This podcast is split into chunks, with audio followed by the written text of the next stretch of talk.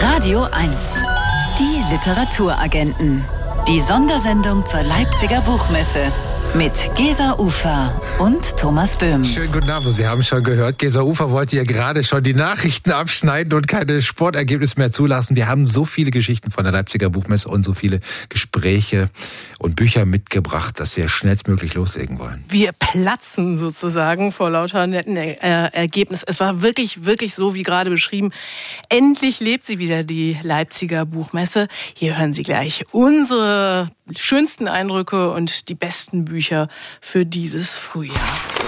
In den Literaturagenten über die Leipziger Buchmesse in dieser ersten Stunde hören Sie unter anderem ein Gespräch mit Maja Lunde, die mit Die Geschichte der Bienen den ersten Bestseller zum Thema Klimakatastrophe geschrieben hat. Wir sprechen mit Niklas Mahler, den Comicstar aus Österreich. Aber beginnen wollen wir mit einer Autorin, deren Sachcomics zu den erfolgreichsten der Welt gehören und spätestens mit ihrem Comic, Comic Der Ursprung der Welt, in dem sie eine Kulturgeschichte der Vulva erzählt zählt, ist die Schwedin Liv Strömquist zu den ganz großen Comic-Zeichnerinnen international aufgestiegen, was ihre einzelnen Werke verbindet. Sie sind sehr überraschend, klug, feministisch und vor allem sehr, sehr lustig und sie sind allesamt hochpolitisch. Umso überraschender der neue Comic, den Liv Strömquist jetzt auf der Leipziger Buchmesse vorgestellt hat, Astrologie heißt der knapp Geser. Du hast Liv Strömquist getroffen. Wie kam sie denn bitteschön bloß auf das Thema Astrologie, Sternzeichen? Ich habe mich das auch gefragt. Ich war auch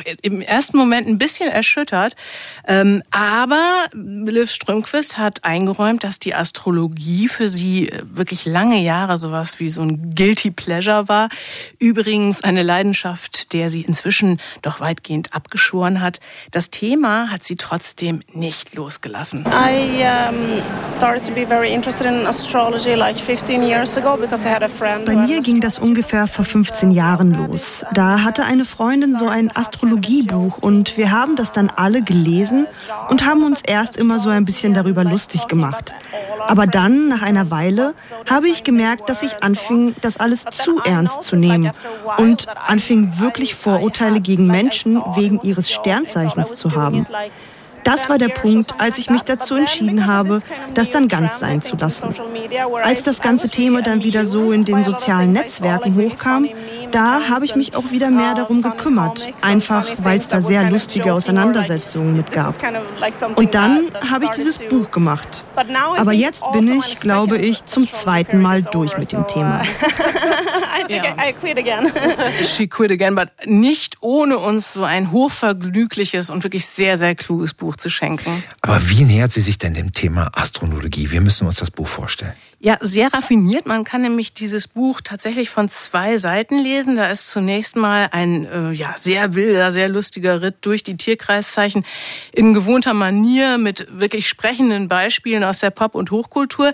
Wenn man den Band aber umdreht und dann von der Rückseite nochmal liest, dann hat man die kritische Überprüfung inklusive Theodor W. Adornos aus den 50er Jahren vor dieser Pseudowissenschaft. Das finale Urteil, ob man jetzt an Astrologie glauben soll oder nicht, das muss natürlich jeder Leser, jede Leserin selbst fällen, aber gut unterhalten werden wir alle. Liz Strömquist erzählt das Prinzip so. In gewisser Weise packe ich die gesamte Menschheit auf den Grill, indem ich mir der Reihe nach die zwölf Tierkreiszeichen vornehme. Ich habe also satirische Comics über die unterschiedlichen Persönlichkeitstypen gezeichnet. Aber es basiert schon alles auf dem bekannten Wissen über Astrologie. Nehmen wir mal das Beispiel Wassermann. Ich bin selber einer. Zur einen Hälfte sind Wassermänner Besserwisser und die andere Hälfte ist einfach ziemlich weird. Es ist zum Beispiel allgemein bekannt, dass Wassermänner schwer zu daten sind. Wir Wassermänner finden uns natürlich aber gar nicht seltsam. Ja, was wir in diesem Buch noch lernen, Löwen sind natürlich die schlimmsten Rampensäue der Welt, Fische sind alle Schluckspechte, Skorpione sind tendenziell alle Triebtäter, es sei denn, sie gehören zu den schwachen Skorpionen, so wie im Buch hier das Beispiel, das One-Hit-Wonder Ice-T, der seine starken Triebe offenbar einfach nicht ordentlich kanalisiert bekommt und deswegen dauernd für die seltsamsten Delikte angezeigt wird. Zum Beispiel dafür, vollkommen grundlos irgendwelche Leute zu verprügeln oder nicht ordentlich auf seinen Mini-Känguru aufgepasst zu haben, was ihm dann weggelaufen ist. Also das gab auch mal eine hohe Strafe. Das sind so typisch skurrile Liv Strömquist-Geschichten, die hier versammelt sind. Also wirklich ein großer Spaß. In this book I kind of included all my kind of all-time favorites, like people that I really enjoy. Ich habe hier wirklich all meine Lieblingsfiguren versammelt, über die ich schon lange erzählen wollte. Jane Goodall zum Beispiel, die berühmte Primatenforscherin, die allen Ernstes 23 Jahre lang unter Primaten gelebt hat, nur um irgendwann im Rudel akzeptiert zu werden. Es macht so einen Spaß, sich über sie lustig zu machen. Nach Jahrzehnten wurde sie endlich von der Affengruppe akzeptiert, als rangniedrigstes Mitglied. Wie stur muss man sein, um so lange für so ein Ziel durchzuhalten? Das zu zeichnen, sie neben diesen Affen, das hat mir einfach wahnsinnig Spaß gemacht. Aber auch über die Geschichte von C.G. Jung und seiner Schülerin Sabina Spielrein zu zeichnen, hat mir gefallen. Eine Geschichte aus den Anfängen der Psychoanalyse. Auch Sabina Spielrein als vermeintlich hysterische Patientin in ihren hübschen Blusen und Röcken zu zeichnen, war toll. Ich entscheide mich also oft für Charaktere, deren Gesellschaft ich mag, die mich zum Lachen bringen und die ich gern als Comicfiguren zum Leben erwecken möchte.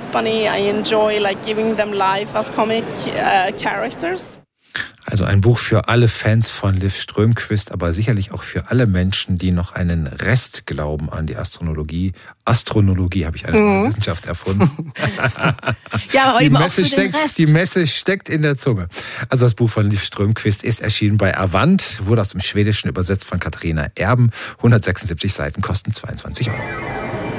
Es geht um das Loslassen, das Annehmen, es geht um das Friedensschließen, schreibt die 83-jährige Bachmann-Preisträgerin Helga Schubert in ihrem neuen Buch Der heutige Tag. Sie schildert darin, wie es ist, von Stunde zu Stunde, von Tag zu Tag mit einem schwerkranken, dementen Menschen, mit ihrem Mann, mit dem sie bereits 50 gemeinsame Jahre teilt, die letzte Strecke zu gehen, ihn zu Hause in einem kleinen Mecklenburger Dorf zu pflegen und zu umsorgen, anstatt ihn in ein Heim zu geben. Ähnlich wie in ihrem großartigen Vorgängerbuch vom Aufstehen ist auch dieses Buch eine Lektion, nie die Würde und Hoffnung aufzugeben, auch wenn die äußeren Bedingungen mehr als schwierig sind. Wir haben Helga Schubert auf der Messe getroffen und mit ihr über der heutige Tag gesprochen. Hallo Frau Schubert, schön, dass wir uns sehen. Ja, guten Tag. Sie zitieren im Prolog wirklich so einen Bibelvers, der ist nach gerade schwarzhumorig. Vielleicht können Sie den noch mal für uns lesen. Ja, das ist äh, aus der Bibel, aus dem Matthäus, Kapitel 6, Vers 34 habe ich gefunden, darum sorgt nicht für den anderen Morgen, denn der morgende Tag wird für das Seine sorgen. Es ist genug, dass ein jeglicher Tag seine eigene Plage habe. Das war für mich während des Schreibens immer so ein Ausrufungszeichen, nicht allzu viel in die Zukunft zu gehen. In die Vergangenheit schon. Ich gehe auch in dem Buch sehr in die Vergangenheit, aber wie ich alles auf den letzten Satz hin schreibe, so ist auch dieses Buch auf den letzten Satz geschrieben und dieses, der letzte Satz bezieht sich auf das Motto, dass man also immer im heutigen Tag bleiben sollte. Äh, das ist für mich sehr, sehr schwer, weil ich immerzu alles aus der Zukunft fantasiere, alles aus der Vergangenheit erinnere. Und ähm, ich habe mir praktisch das erlaubt, aus der Vergangenheit alles zu erinnern, aber nicht erlaubt, zu sehr in die Zukunft zu gehen, um weniger Ängste zu haben und mehr im Heute zu bleiben. Und das sind ganz zauberhafte Szenen, die so zustande kommen. Wir werden da also Teil, wie sie eine singende Amsel feiern, wie sie einen Sahnejoghurt in der Sonne feiern. Sie kümmern sich um ihren 96-jährigen Ehemann und statt ihn ins Heim oder ins Hospiz zu geben, kümmern sie sich selbst 83-jährig selbst und das bedeutet wirklich physisch und ja auch psychisch immer wieder an ihre Grenzen zu stoßen. Warum haben Sie sich trotzdem für diesen Weg entschieden? Ja, ich, also erstmal liebe ich ihn sehr und ich empfinde das am Anfang habe ich gedacht, dass ich es vielleicht nicht schaffen werde, aber dann habe ich gemerkt, dass es viel einfacher ist für mich, ihn zu Hause zu pflegen. Es ist so sehr, dort wo ich lebe, ist ja in Mecklenburg ist es üblich, bei der ersten Halluzination und bei den ersten äh, Ohnmachtsanfällen eines Pflegebedürftigen dann doch sofort denjenigen ins Heim zu geben. Aus Angst und auch äh, da, aus, aus dem Gefühl, ich kann auf keinen Fall die Verantwortung übernehmen und so. Und dann habe ich gemerkt, es ist viel einfacher für mich, es ist viel leichter. Ich bin ja immer zu Hause. Er kann dann stundenlang äh, im Wintergarten sitzen. Ich bin auch viel freier. Ich muss bloß immer in Sicht und Hörweite von ihm bleiben. Aber ich kann ja machen, was ich will. Und wenn ich aber jetzt jemand sehr gern habe, wie ich ihn, dann würde ich jetzt ja immer zu äh, im Hospiz oder in, im, in der Palliativstation sitzen. Das habe ich auch schon gemacht, zwei Wochen lang.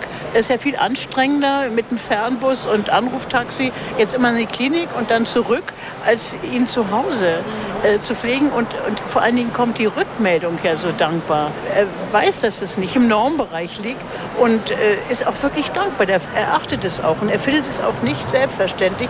Und das ist für mich, also jetzt in meinem Alter, eine solche Ermutigung und äh, und dann haben wir auch unseren Humor beide nicht verloren. Und ja, das ist, und es wird ja ein Ende haben. Also das ist ja, mir wird schon dauernd gesagt, es sind nur, ist eine geringe Zeit, die wir haben und so. Ja, jetzt fängt im Mai das, fünfte, das siebte Jahr an, dass ich äh, die Pflegestufe habe und dass ich ihn pflege und äh, das ist immer leichter geworden für mich. Es ist immer leichter, weil ich ja, es ist ja alles routiniert. Ich vergesse jetzt nicht mehr, das Gebiss in die Schale zu machen. Ich vergesse nicht mehr, äh, die, die Blasenspritzen zu besorgen. Ich bin wie so ein kleines Einzelkrankenhaus.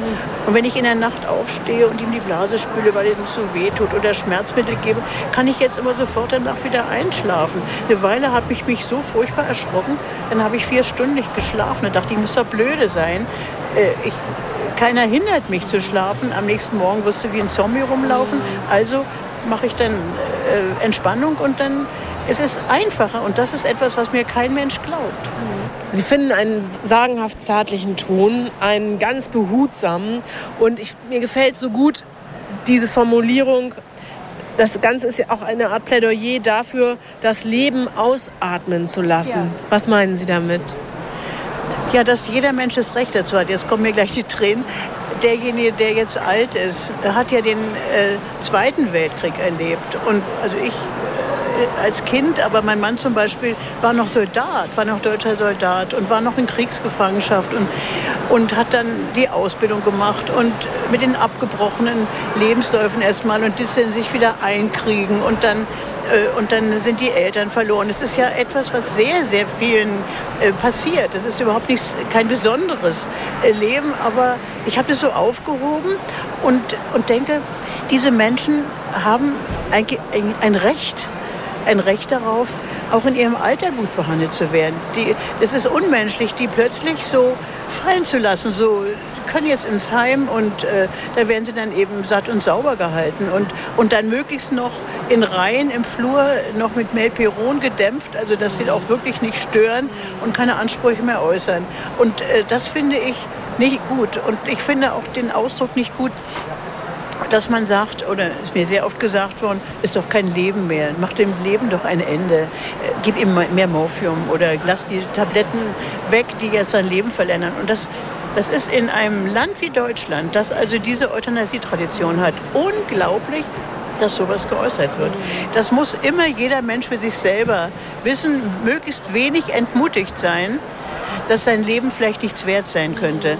Und er muss überzeugt sein, dass er in dieser Situation, in der er jetzt ganz schwach ist, dieses Leben auf eine ganz menschenwürdige Weise beenden darf. Also muss nicht getötet werden, sondern er kann es beenden in aller Schwäche. Und das meinte ich mit Ausatmen. Sie haben ja völlig zu Recht gesagt, das ist hier kein Sachbuch. Es geht hier um Literatur. Aber nichtsdestotrotz äh, möchten Sie vielleicht doch auch ein wenig mit diesem Buch dafür werben, es Ihnen gleich zu tun und nahe Angehörige eben doch bei sich zu behalten, trotz aller Schwierigkeiten? Ja, ich möchte sagen, dass es leichter ist dass es leichter ist, auch für die eigene Seele leichter.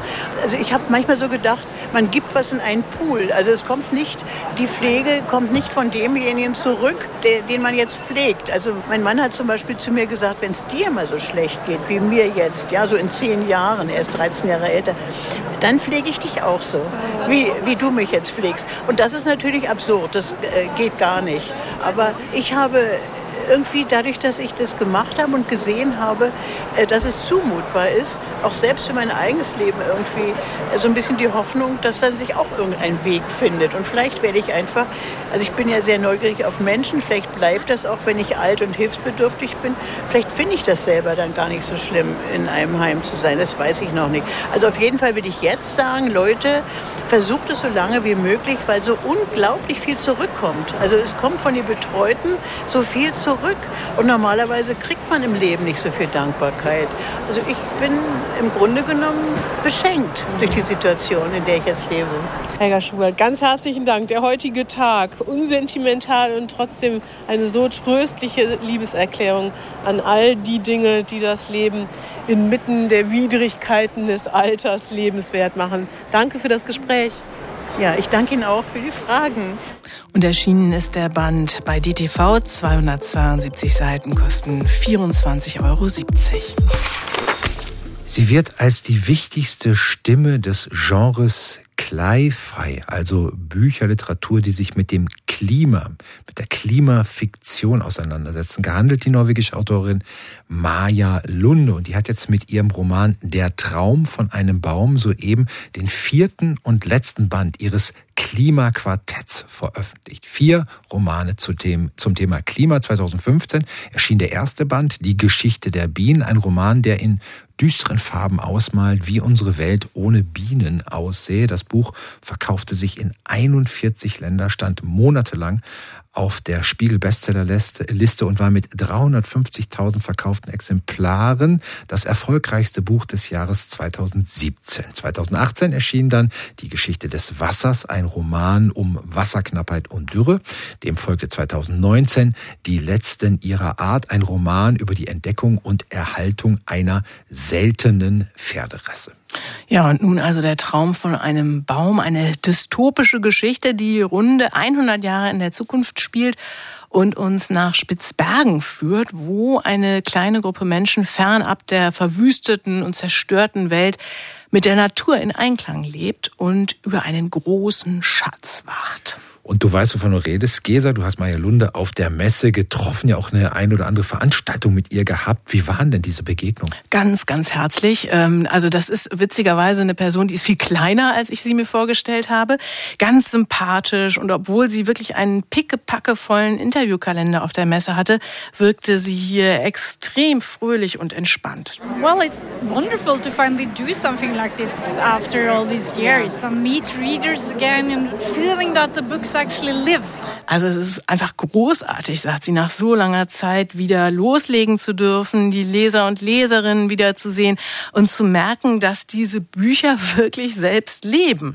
Äh, warum sie ihren neuen Roman in Spitzbergen spielen lässt, das hat übrigens Maya Lunde so erklärt. Well, first I was drawn to, to Spitsbergen because of the ice, because of the glaciers and because it's Also erstmal hat mich Spitzbergen fasziniert, weil man dort angesichts von Schnee, Eis und Gletschern überdeutlich sieht, wie rasant sich das Klima verändert. Aber als ich dann zum ersten Mal da war, da erfuhr ich vom Weltsaatgut-Tresor. Den gibt's wirklich inmitten der Berge im Permafrost von Spitzbergen. Ein Tresor, wo Saatgut aus jedem Land der Welt gelagert wird. Und die Idee hat mich begeistert. Ich fand, dass in so einem Ort unglaublich viel Hoffnung steckt. Jeder einzelne Samen birgt nämlich die Möglichkeit für einen ganzen Wald oder ein riesiges Feld. Ich habe also schnell gemerkt, dass ich ein Buch über Samen und Pflanzen und Bäume schreiben will. Alles, was unseren Planeten so einmalig macht. Es ist ein Buch über das Leben aus der Perspektive eines sehr, sehr kalten, sehr rauen Ortes also. Uh, it's a novel about life, I would say, uh, written uh, from a very cold and um, harsh place. Mhm. Und an diesem Ort begegnen wir ja Maya Lundes Hauptfiguren. Stell uns doch mal kurz das Personal vor. Wer ist da besonders wichtig? Also ganz besonders wichtig ist ähm, der Hauptdarsteller, ihr bislang überhaupt jüngster Romanheld. Tommy heißt er. Er ist 17 Jahre alt und Maya Lunde selbst charakterisiert ihn so. Well, Tommy is a boy who, ever since he was small, had to take a lot of responsibility. His mother died when Tommy musste schon von klein auf viel Verantwortung übernehmen. Seine Mutter ist gestorben, als er noch ganz klein war und er ist sowas wie der Vater für seine beiden jüngeren Brüder. Das hat ihn natürlich geprägt. Im Laufe der Geschichte muss er noch mehr Verantwortung übernehmen. Und ich glaube, dazu kommt, dass er ein sehr ernster Junge ist, der nie jemanden um Hilfe bitten würde. Dabei bräuchte er so dringend jemanden, der sich um ihn kümmert. Tommy ist in gewisser Weise auch ein tja, Synonym für die Generation grundsätzlich, die Generation der Kinder von heute. Die müssen nämlich die Verantwortung für unser Handeln tragen. you know, this image of a child who has taken too much responsibility you can also see that uh, on a higher level. You know, what are we doing to the kids today? They have to take responsibility for our actions. So Tommy is sort of an image of all the children today. Zehn Jahre lang hat ja Maya Lunde, ich habe es gesagt, an den vier Romanen ihres Klimaquartetts geschrieben, hat sich all die niederschmetternden Fakten zum Artensterben, zum Klimawandel vor Augen geführt. Das ist sicherlich auch eine psychisch herausfordernde Arbeit gewesen. Hast du mit ihr mal darüber gesprochen, wie es ihr damit gegangen ist? Ja, tatsächlich. Also das ist ja eine der zentralen Fragen, wie Maya Lunde das geschafft hat, eben trotzdem nicht die Hoffnung zu verlieren, äh, dass die Menschen, die Welt, die sie fast zugrunde gerichtet haben, vielleicht doch noch retten können. Denn das ist so einer ihrer zentralen Ideen. Writing these books has have been a way of dealing with my dark emotions, I would say. Also diese Bücher zu schreiben, das war mein Weg, mit meinen düstersten Gefühlen umzugehen. Die Geschichte entspringt meinen Zweifeln und Ängsten und sie ist gleichzeitig auch wirklich eine Suche nach Hoffnung. Gerade hier im letzten Buch diskutiere ich diese Frage, ob wir überhaupt verdient haben, auf dieser Welt zu leben. Und ich würde sogar sagen, ich diskutiere sie mit mir selbst hier im Buch. Es geht mir auch darum herauszufinden, welche Fähigkeiten wir Menschen auch haben, um die Zukunft besser zu machen. Auch für unsere Kinder und all die Arten, mit denen wir diesen Planeten teilen. What kind of abilities should we uh, focus on and use to to to make the better uh, the future better for our children and for all the other species that we share this planet with? Naja, aber ist sie denn tatsächlich noch optimistisch? Tja, also wenn man ihr diese Frage stellt, dann sieht man so richtig ihre inneren Kämpfe, aber ich finde, für ein Schlusswort ist dieses doch sehr prägnant. I try to be optimistic and I try to clinch to hope. I think, I think we're obliged to our children to have hope because hope and action are ich versuche es wirklich. Und vor allem versuche ich das Prinzip Hoffnung hochzuhalten. Wir sind einfach dazu verpflichtet für unsere Kinder, weil Hoffnung und Handeln zusammengehören. Sonst verfällt man einfach in Ohnmacht. Also müssen wir an der Hoffnung festhalten, sagt Maya Lunde. Ein Buch, das die Hoffnung hochhält. Vielleicht ein Same für die Zukunft. Maya Lund ist der Traum von einem Baum erschienen bei BTB. Der Roman wurde aus dem Norwegischen übersetzt von Ursel Allenstein. 560 Seiten kosten 24 Euro. Die Literaturagenten. Wirkungstreffer. Ein Buch, das mich umgehauen hat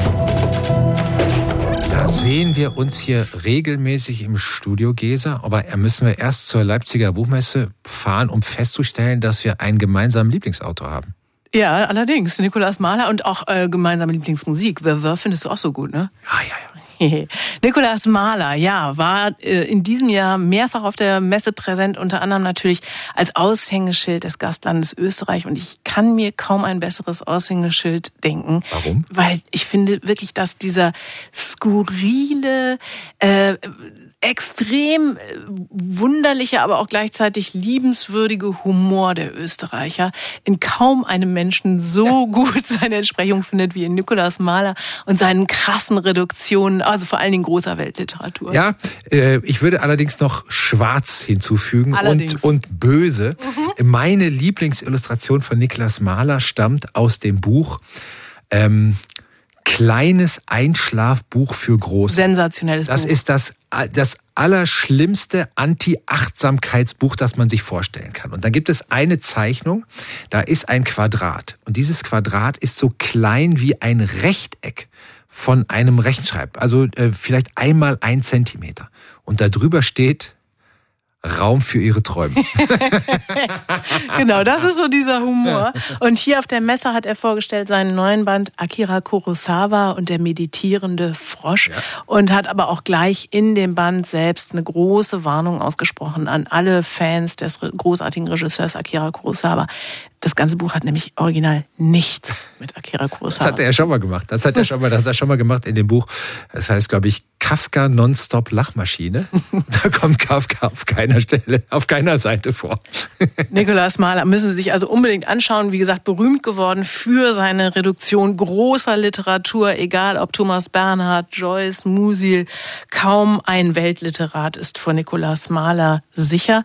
Und sein oder eins seiner Lieblingsbücher ist das folgende. Naja, das Buch, das mich begeistert hat, war die Autobiografie von Helmut Berger, diesem egozentrischen Schauspieler, der so, würde ich mal sagen, in den 60er, 70er Jahren der schöne Mann aus Österreich war, der international in Filmen mitgespielt hat, bei Visconti und so.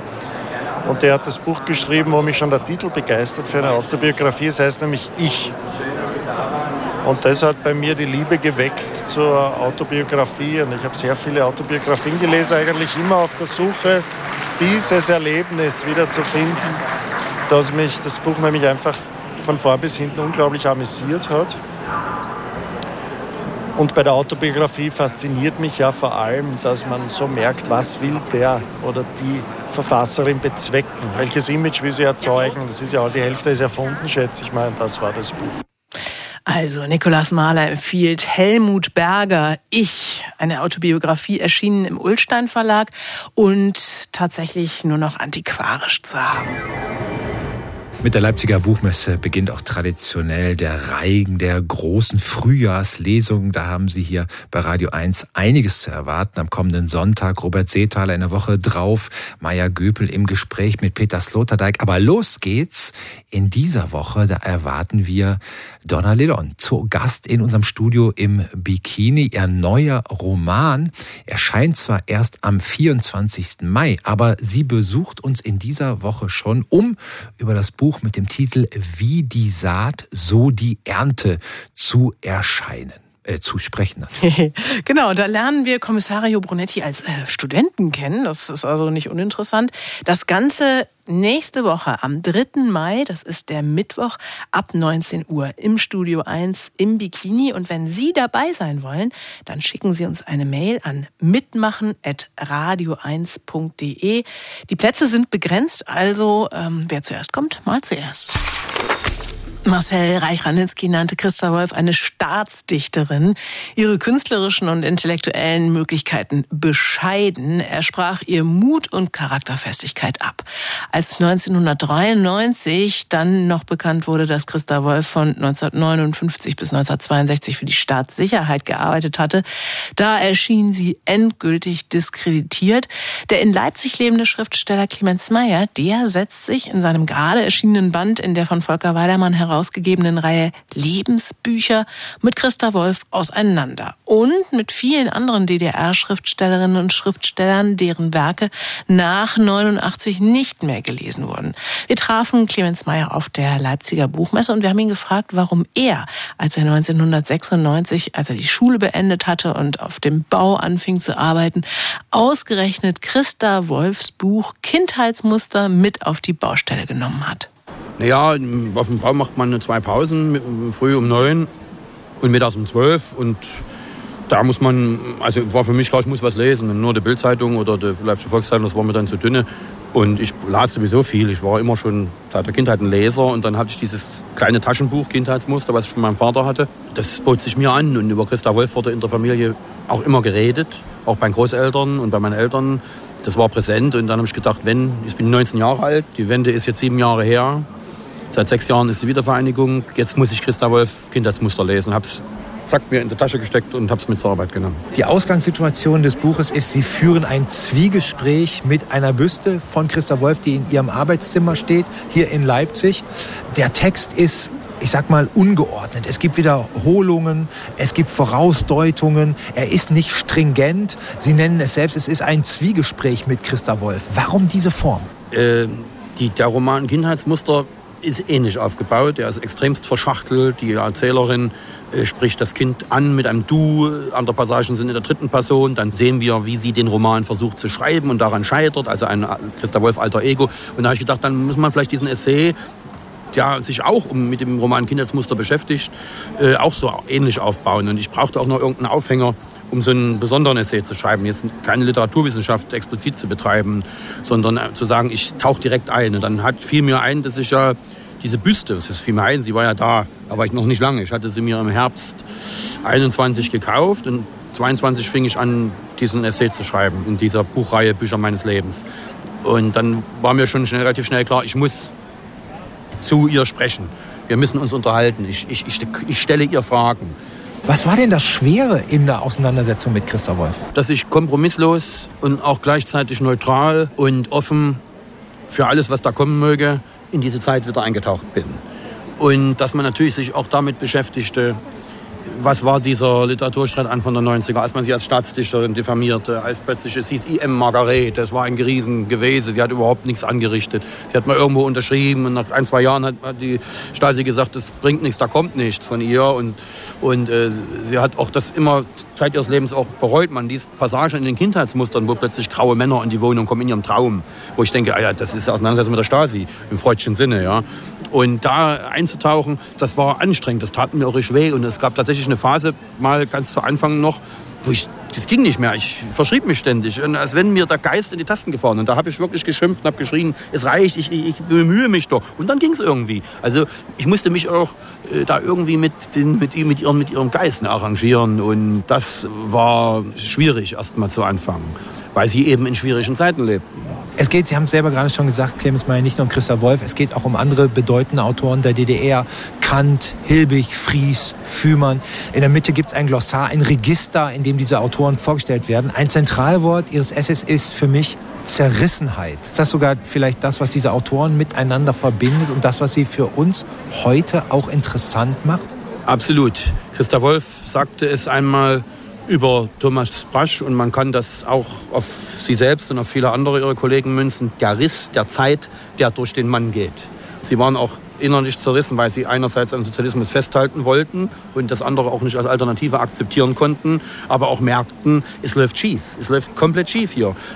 Wir, unsere, unsere, Literatur wird gegängelt, äh, die Kunstfreiheit wird gegängelt. Also wir, alles ist dem äh, Moskauer Diktum unterworfen und sogar mehr als das. Kleingeisterei hielt Einzug in diesem Land. Und damit haben sie, Biermann wurde ausgebürgert, andere verließen das Land. Also sie, sie, aber sie haben tatsächlich dann versucht, auch weiter zu kämpfen. Sie hat gesagt, ich bleibe hier. Ich bleibe hier, und ich, weil ich hier mehr erreichen kann. Ja. Und, und äh, diese Zerrissenheit haben sie im besten Sinne zu großer Literatur gemacht. Aber es ist trotzdem auch eine Tragik, weil viele sind wirklich auch zerbrochen. Eine wichtige Errungenschaft im Umgang mit Literatur ist ja, dass man das Werk von dem Menschen trennt.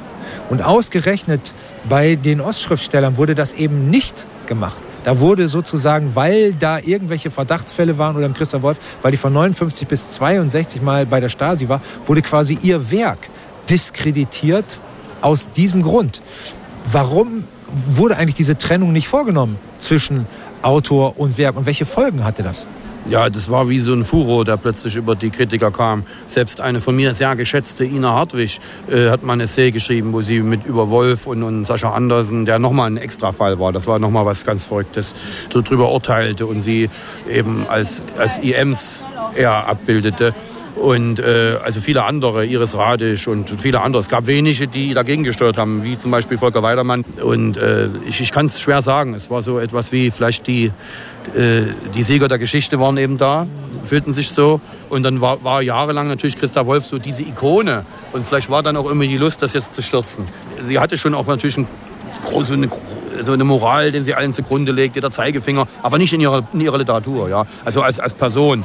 Aber man hätte natürlich auch sagen können, dann Gut, man wusste nicht, dass Krass bei der Waffen-SS war zu dem Zeitpunkt. Aber wenn man, diese wenn man das dann, man kann keinen Knut Hansum mehr lesen, man kann keinen äh, Louis Ferdinand Celine mehr lesen. Das waren, also, es ist natürlich Quatsch, man muss es trennen, ja. Und, und, und sie war auch keine Staatsdichterin, das ist vollkommener Unsinn. Ja. Man braucht nur die Bücher zu lesen und äh, wie Kindheitsmuster oder Nachdenken über Christa T das ist kein Anbietern. Und wenn man die Briefwechsel liest, wie sie sich für manche Kollegen eingesetzt hat. Sie hat Hilbig geschrieben, sie hat Erich Löß, der sieben Jahre im Knast war, geschrieben. Und äh, mit Fühmann äh, und Reimann sowieso bis zu ihrem Tod. Also die, die hatte sich auch ungeheuer engagiert und hat den Biermann-Brief mit als erste unterschrieben gegen die Ausbürgerung. Also ja, vollkommener Quatsch. Ich weiß nicht, was da über die über die Kritiker, was da in sie gefahren ist. Das ist beschämend eigentlich. Und was bleibt aus Ihrer Perspektive, um das auf, auf den Punkt zu bringen? Warum sollen wir uns mit der DDR-Literatur auseinandersetzen? weil es eine ungeheure, reichhaltige Literatur ist, die so Leute wie Fritz Rudolf Fries, der auch fast vergessen ist, aber ein Avantgardist, ein Surrealist, ein ganz verrückter Autor, aber eben dann auch klassische Realisten wie Erich Löß, das geht seinen Gang. Oder Leute wie eben Christa Wolf mit diesen verschachtelten äh, Erzählen, diesen essayistischen Erzählen. Brigitte Reimann, Franziska Linkerhahn, ein moderner Roman über eine moderne Frau in den 60er Jahren, die versucht, ihren Weg in den Sozialismus zu gehen, aber auch scheitert. Und das aber mit, mit den Mitteln der klassischen Moderne erzählt. Bewusstseinsströme, innere Monologe, Perspektivwechsel und so weiter. Also sie ist, die mussten manchmal auch, mussten diese Autoren Wege finden, um die Zensur auch auszutricksen, die es ja gab. Und dadurch, das ist manch interessant, oder Wolfgang Hilbig, dieser großartige Dichter und Schriftsteller, bloß die, man hat eben diese DDR als, als abgeschlossenes Kapitel der Geschichte und kann da jetzt quasi noch mal wieder, wie ich es vorhin schon sagte, drin schürfen. Und, und findet da, glaube ich, viel. Man muss es aus einem historischen Moment verstehen und das habe ich eben mit diesem Essay versucht, mich da vorbehaltlos reinzubewegen, ohne zu verurteilen, zu sagen, okay, sie hatten keine große Wahl. Viele von denen sind extrem jung gestorben, weil sie einfach, das Herz war kaputt, ja, sie haben sich totgesoffen und so weiter. Aber naja, aber wir wollen es alles nicht so negativ enden lassen. Tun wir nicht. Vielen herzlichen Dank. Gerne, bitte. Clemens Meyer über Christa Wolf. Der Band ist erschienen in der Serie Lebensbücher, die Volker Weidermann bei Kiwi herausgibt. 112 Seiten kosten 20 Euro. Radio 1. Reine Poesie. Der Gedichtband des Monats. Und den neuen Gedichtband, den Gedichtband des Monats für Mai, haben wir von der Leipziger Buchmesse mitgebracht. Im April war es ja der ewige Brunnen, die Neuausgabe herausgegeben von Dirk von Petersdorf. Und der Gedichtband des Monats Mai hier bei Radio 1 stammt von Hendrik Otremba. Der ist seit 2010 Texter und Sänger der Band Messer. Inzwischen hat er auch ein Soloalbum veröffentlicht. Er ist Maler großartiger Bilder, Autor dreier Romane und jetzt kommt eben ganz frisch ein Lyrikband von ihm heraus raus. Der heißt Wüstungen. Nebel ist im März Verlag erschienen und Henrik Otremba hat uns erzählt, wie genau es dazu kam. Zu diesem Gedichtband Wüstung, Nebel kam es, weil ich letztlich ähm, meine Verlegerin und mein Verleger Barbara Kalender und Richard Stoiber vom März Verlag ohne großen Aufwand davon überzeugen konnte, diesen Gedichtband zu veröffentlichen. Ähm, ich wollte das schon sehr lange machen und äh, musste vielleicht erst den richtigen Verlag finden. Wir hatten im Jahr zuvor Benito, meinen dritten Roman veröffentlicht, der beim Erzverlag erschienen ist. Und genau, ich habe dann einfach irgendwann die beiden gefragt, weil ich dachte, die haben genug verlegerischen Größenwahn, um das zu machen. Und ich wollte das immer schon machen, weil ich schreibe schon sehr lange meine Band gibt's seit 12, 13 Jahren. Messer heißt die. Und dafür sind viele Texte entstanden, die ich gern mal in so einem Querschnitt zeigen und versammeln wollte. Und äh, nebenher entstehen aber eigentlich die ganze Zeit Texte. Und so habe ich mal versucht, die zusammenzusuchen, zu strukturieren, ein Stück weit lose zu sortieren. Ich schreibe nicht nur für mich, das tue ich natürlich in erster Hinsicht, aber äh, auch weil ich durch irgendeinen Wesenszug immer den Drang verspüre, die Dinge in die Welt zu schmeißen und zu zeigen und irgendwie so eine Art Kommunikation auch herzustellen. Und ähm, genau, ich mag diese Texte und bin froh, nun einen Ort gefunden zu haben, an dem sie nachzulesen sind.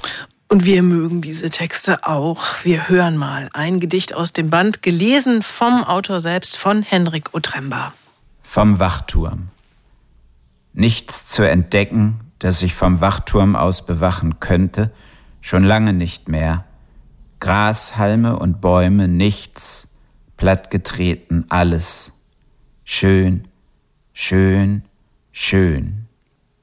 Wer hier absteigt, sei selber schuld, sagen die Leute. Ich lege mich ins Gras und wundere mich über die Insekten. Henrik Otramba vom Wachturm. Und hier sind noch einige Gedanken von ihm zur Entstehung. Vom Wachturm ist ein älteres Gedicht, das in so einer ganzen Reihe von, man könnte vielleicht auch sagen, Miniaturen entstanden ist. Und ähm, wie so oft und wie auch zu Recht, weil ich das gut finde, wenn es so ist, gab es da jetzt nicht irgendwie einen konkreten Anlass oder ein konkretes Interesse oder ein konkretes Ziel, als der Text entstanden ist oder diese Reihe von Texten entstanden ist, außer dass da irgendwie ein Bild war in meinem Kopf, dem ich mich annähern wollte. Und ähm, was die Bilder in dieser Reihe von Texten vereint hat, war eine gewisse Menschenlehre. Und das finde ich häufiger in, in meinen Texten wieder. Ähm, und das bezeichnet ja auch letztlich diesen Gedichtband, Wüstungen, Orte also, an denen vielleicht mal etwas war, jemand war und nun nicht mehr ist. Und die ich aus verschiedenen Gründen ja, betrachte und durchstreife im Schreiben mit einer Art Spannungsverhältnis aus Wohlbefinden und Unbehagen. Weil in einem verlassenen Ort liegt immer auch der Verfall und auch der Verfall der menschlichen Zivilisation und gleichzeitig natürlich auch eine wunderbare Ruhe und Idylle. Henrik Otremba, Wüstungen, Nebel, erschienen im März Verlag, 98 Seiten, kosten 20 Euro.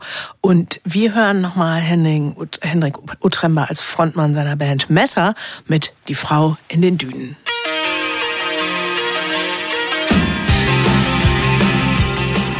Übrigens, diese Sendung finden Sie in der ARD Audiothek im Podcast Die Literaturagenten.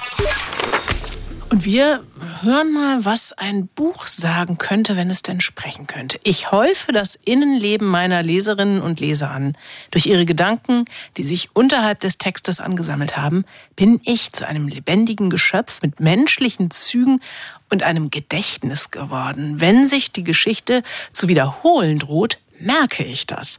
So genau heißt es in Hugo Hamiltons Roman Echos der Vergangenheit und die Stimme, die da zu uns spricht, das ist eben die eines Buches und zwar nicht irgendeines Buches, sondern ein Buch von Josef Roth. 1924 ist es erschienen, der Roman Die Rebellion. Das erzählt seine Lebensgeschichte, wie es entstand, was es erzählt, wie es 1933 der Bücherverbrennung hier in Berlin entging, wie es nach Amerika gelangte, und wie eine vermeintliche Schatzkarte, die der erste Besitzer hinten im Buch zeichnete, dieses Exemplar ins heutige Berlin zurückführt. Also im Grunde so ein richtiger so ein Bücherkrimi. Du hast, du hast das gelesen. Das ist ja eine Wahnsinnsgeschichte. Ähm, überhaupt die Idee, ein Buch, seine Lebensgeschichte erzählen zu lassen. Ich frage mich nur, warum hat sich denn Hugo Hamilton ausgerechnet für eins von Josef Roths weniger bekannten Romanen, also die Rebellion, entschieden. Ich kannte das Buch auch nicht, ähm, habe dann nachgeschaut. Die Rebellion ist 1924 entstanden und im gleichen Jahr erschien Der Zauberberg. Also er hätte sich auch einen, um einen viel äh, berühmteren Roman kümmern können. Der Roman von Josef Roth handelt von einem Mann namens Andreas Pum, der im Ersten Weltkrieg sein Bein verliert. Nach dem Krieg versucht, irgendwie einen Lebensunterhalt zu verdienen. Der bekommt dann eine Lizenz als Leierorgelspieler, zieht dann durch die Berliner Hinterhöfe, bis er dann äh, einmal in so eine ganz unglückliche Situation gerät, denunziert wird, seine Lizenz verliert. Mhm. Das Zitat, was du da äh, eingangs gehört hast, ein Buch, dem man anmerkt, dass sich Geschichte zu wiederholen droht. Die Verbindung, die es zur Gegenwart gibt, äh, Josef Roth schreibt, beschreibt die äh, Weimarer Republik aus der Zeit damals ähm, mit einem Charakteristikum, jeder war plötzlich in einem Verein. Mhm. Und die Vereine sind aufeinander losgegangen. Also im Grunde genommen, das wir heute, was wir heute Blasen nennen, waren damals die Vereine eine hm. Polarisierung so. der Gesellschaft. Ja. Und äh, ich habe Hugo Hamilton am Rande der Leipziger Buchmesse getroffen und ihn gefragt, auch warum denn dieses Buch. Und er hat darauf verwiesen, dass es da tatsächlich ein reales Vorbild gab, und zwar in seiner Familie. Das kommt daraus, dass einer von meinen Verwandten dieses Buch eigentlich gerettet hat aus der Bücherverbrennung in Berlin. Und die Geschichte wurde mir erzählt schon vor langer Zeit. Und irgendwann habe ich den Onkel besucht und habe mir das Buch angeschaut. Und ich habe mir dann Gedanken gemacht über die vielen Daumendrücken, die in dem Buch drin waren und wie viele Leute das Buch schon gelesen hatten. Die vielen Daumen drücken, das ist schön, statt Fingerabdrücke, das gefällt mir gut. Also du sagst, es gibt diese Vereine als Bubble, die äh, sozusagen von heute äh, oder von damals auf heute nachwirken. Aber gibt es trotzdem noch eine weitere Verbindung, die dieses Romangeschehen von damals mit der Jetztzeit verbinden? Na, Im Romangeschehen ist es so, Hugo Hamilton versucht quasi auf der Gegenwartsebene, da gibt es eine Künstlerin, die lebt in New York und überlegt sich, ob sie mit ihrem Mann ein Kind haben soll oder ob sie äh, nicht lieber ihre Karriere als Künstlerin fortsetzen soll oder ob es überhaupt noch angeraten ist, Kinder in die Welt zu setzen angesichts der drohenden Klimakatastrophe. Also die beschäftigen sich mit drängenden Fragen der Zeit, wie es eben so ist. Und so ist es auch im, äh, in Josefs Roth-Roman. Da geht es um die ganzen sozialen Phänomene. Josef Roth war ein Autor, der als einer der ersten ersten äh, über die Menschen geschrieben hat, die nicht äh, einen Platz gefunden haben in der Weimarer Gesellschaft, äh, Obdachlose, ehemalige Kriegsversehrte und so weiter und so weiter. Also ein Buch, das sich ganz seiner Zeit zuwendet. Das tut äh, Hugo Hamilton in seinem Buch eben auch. Und dann äh, spielt noch, ist, ist doch ganz wichtig, und da ist eine Parallele, die er zieht von 1933 zur Gegenwart, und zwar im Sinne von, dass mit Angst gearbeitet wird und wie Menschen, die uns Angst machen wollen, die Angst als Machtmittel benutzen wollen, in unsere unmittelbare Lebenswelt hinein eingreifen können. Die Angst, die jetzt in Leuten eingejagt wird.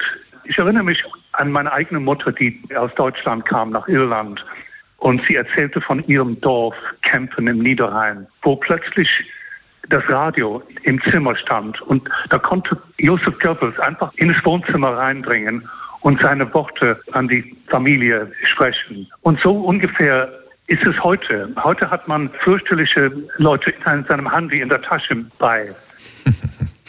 Schönes Bild, ja, die schönen, die furchtbaren Leute in der Tasche im Handy.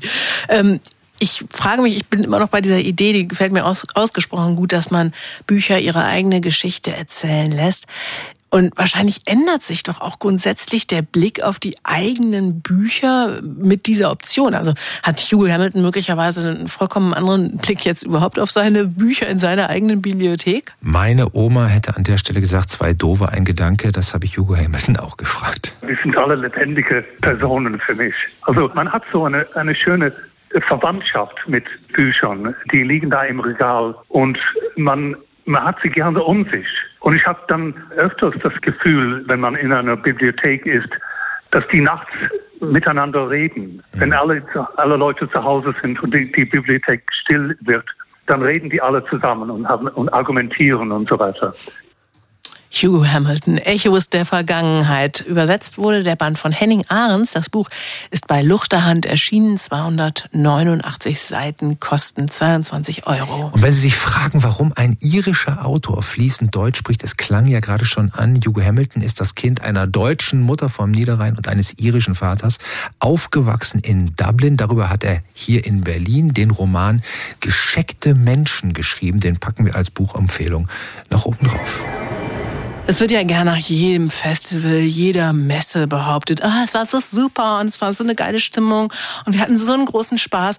Aber ich weiß nicht, Thomas, in diesem Fall muss man sagen, es war wirklich so eine tolle Messe. Die Stimmung war richtig besonders. Ich glaube, die Leute hatten alle Bock, endlich mal wieder aus ihren Löchern gekrochen zu kommen. Es war wirklich fulminant. Und ich meine, letzten Endes, du hast ja selber fast flach gelegen, weil du so viel gefeiert und gelabert und überhaupt hast. Aber also ich glaube, du hattest auf jeden Fall deinen Spaß, aber hattest du trotzdem auch sowas wie deinen besten Messemoment, dein schönstes Ferienerlebnis? Ich ordne die äh, Versatzstücke der Geschichte, die du gerade gesagt hast, neu. Ich habe nicht gefeiert, aber ähm, ich greife jetzt ein anderes Element heraus. Und zwar war das am ähm, Freitag, äh, saß ich am Stand von ähm, einem Verlag und unterhalte mich äh, mit der Verlegerin. Und auf einmal macht es Knack und Knall. Und das Brett, auf dem ich saß, ist durchgebrochen und ich bin in den Stand eingebrochen.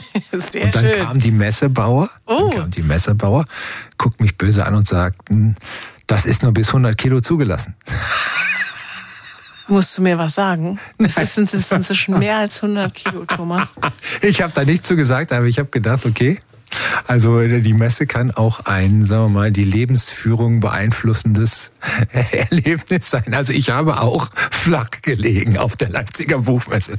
Herrlich, ja. Bei mir war das irgendwie vergleichsweise ja unfallfrei, aber ich hatte auch doch viele sehr, sehr schöne Momente und ich glaube, mir hat so sagenhaft gut gefallen in diesem Jahr tatsächlich dieser Gastlandauftritt Österreich und auch überhaupt, wie dieses Wiener Idiom speziell zusammenging mit dem Leipziger Idiom. Mhm. Also besonders schöne Szenen hatte ich immer in der Trambahn. Da gab es ja diese Durchsagen von dem Nino aus Wien, der ja so herrlich melancholisch und traurig irgendwie so diesen in diesem Wiener Dialekt Dialekt dann so spricht. Mm. Und das auf diese vollkommen, äh, ja, äh, auf diese Leipziger äh, und Leipzigerinnen, die also da so lauschten und wirklich irritiert bis begeistert waren. Aber das waren, fand ich wirklich so so total schöne Momente auch in der in der Fußgängerzone auf dem Messegelände selbst, wenn dann sich diese Stimmen und Dialekte so gemischt haben und man echt auch von daher noch mal so mitgekriegt hat, wie reichhaltig deutschsprachige Literatur mhm. ist und wie, wie, bunt, wie unterschiedliche Charaktere da aufeinandertreffen. Ja, ja, die Kontraste, die machen's. Ähm, das erinnert mich an etwas, was ich erlebt habe und zwar ähm, an einem Tag ging ich durch Halle 4 und da stand da glaube ich, die längste Schlange, ähm, die ich überhaupt auf der Leipziger Messe je gesehen habe. Also durch die durch die halbe Halle standen bestimmt 300 Menschen an und ich habe gedacht, wo wollen die hin? Und ging also wirklich aus Neugier ans, an den Anfang dieser Schlange und da saß eine Autorin und dann habe ich die Menschen in der Schlange gefragt, sagen Sie mal, wer ist denn ja. das? Wer ist denn der absolute Star? Weil ich bin heute an der Schlange von Sebastian Fitzek vorbeigekommen. Mhm. Die war nicht ein Viertel so lang wie die Schlange, die ich da gesehen habe. Und das war die Schlange zu J.S. Wanda, mhm. die auf der Messe den vierten Band ihrer Dark Princess äh, Serie vorgestellt hat. Dann habe ich gefragt, worum es da geht. Und dann erzählte mir eine junge Frau in der Schlange, es geht um eine, eine, eine junge Frau, die an die Universität kommt und sich in fünf Jungs verliebt mhm. und sich zwischen diesen fünf Jungen entscheiden muss. Ja, und jeder Band in der Reihe beschreibt einen Jungen. Und ich meine, im Grunde genommen ist das ein altes Märchenmotiv. Eine Prinzessin muss sich entscheiden zwischen fünf Männern. Und das ist ein solcher Wahnsinnserfolg. Und daneben steht die ganze seriöse Literatur und Staat so vor mhm. sich hin. Also wie du gesagt hast, die Kontraste machen es mhm. da auf der Messe. Aber ich glaube, die längste Schlange habe ich erlebt bei Dirk Oschmann, der Westen eine westdeutsche, äh, der Osten eine westdeutsche Erfindung, dieser Leipziger Germanist, der da ja so eine wütende äh, Brandrede, so eine, ja, man kann auch sagen, Übertreibung geschrieben hat. Das war mal eine Veranstaltung, wo ich die bisher längste Schlange gesehen habe. Und ich glaube, wenn wir über den einen der Momente sprechen sollen, die ja vielleicht so richtig nachwirken und als besonders magisch in Erinnerung bleiben, da ist, glaube ich, uns allen äh, Dinscher Gütscheter bei der mhm. Preisverleihung in Erinnerung Absolut. geblieben. Ne? Da hast du höchst selbst als Zeuge dir das Ganze angesehen. Ich habe nur über Bande davon gehört, aber das musst du vielleicht doch noch mal kurz erzählen. Ja, Dinscher Gütscheter hat für sein Debütroman Mein Deutschland-Märchen, den wir vor zwei Wochen hier vorgestellt haben, Sie können also ein ähm, ausführliches Interview mit dem neuen Preisträger des Preises der Leipziger Buchmesse hier in unserem Sendungsarchiv hören. Den Jagilcheta hat da den Preis bekommen und äh, als auf der Bühne stand, sagte er, er gehöre einer neuen Generation an, die anders mit Erfolg und Macht und so weiter umgeht und er möchte, dass dieser Preis nicht seiner ist, sondern unser und hat alle anderen Nominierten zu ihm auf die Bühne gebeten. Und das war dann also nicht so ein Bild, ein Mensch triumphiert, sondern eine Gruppe von Schriftstellern umarmt sich. Und das war so, be so bewegend. Die Leute sind aufgestanden, äh, es gab Standing Ovations dazu. Und was, passt auch zu dem Buch, in dem es ja darum geht, dass bei, bei allem Schrecklichen, was Dinscher Gütschiter und seine Familie erlebt hat, dass er glaubt an die verbindende Kraft des Geschichtenerzählens. Und das ist eben auf der Buchmesse eben, fand ich auch. Wir, wir haben so viel, das uns trennt und immer wird das Trennende betont. Und auf der Buchmesse hat man erlebt, dass 300.000 Menschen oder 270.000 Menschen kommen zusammen mhm. und sind verbunden durch ihre Liebe zum Lesen und zur Literatur. Und insofern ist das über ähm, den Erfolg der Buchmesse an, an Publikumszahlen heraus, glaube ich, auch ein tolles gesellschaftliches Zeichen, das uns Sachen verbinden können. Ja, das waren unsere besten Messemomente. Zwei Stunden Best of Leipziger Buchmesse hier bei den Literaturagenten auf Radio 1. Wir wünschen Ihnen jetzt einen ganz schönen Restabend und morgen einen wunderschönen 1. Mai und ja, ich weiß gar nicht, nächsten Sonntag? Und nächsten Sonntag Deutschlandpremiere. Österreichischer Autor Robert Seethaler ah. live aus dem großen Sendesaal des RBB. Sie können noch dabei sein. Wien 1966. Ein junger Mann verwandelt ein heruntergekommenes Wirtshaus in ein einfaches Café. Dort treffen sich die Menschen, erzählen sich ihre Träume und Wünsche und sind für eine kurze Zeit lang einfach glücklich. Radio 1 präsentiert Robert Seethaler, Das Café ohne Namen die Deutschlandpremiere. Der neue Roman des Bestseller-Autors über einen Ort, an dem kleine Geschichten das große Leben spiegeln. Robert Seethaler, Das Café ohne Namen. Am 7. Mai im großen Sendesaal des RBB. Moderiert von Radio 1 Literaturagent Thomas Böhm. Radio 1. Für alle, die Robert Seethalers Bücher auch einfach glücklich machen. Und natürlich nur für Erwachsene. Tschüss, bis nächste Woche. Schönen Abend. Radio 1. Nur für Erwachsene.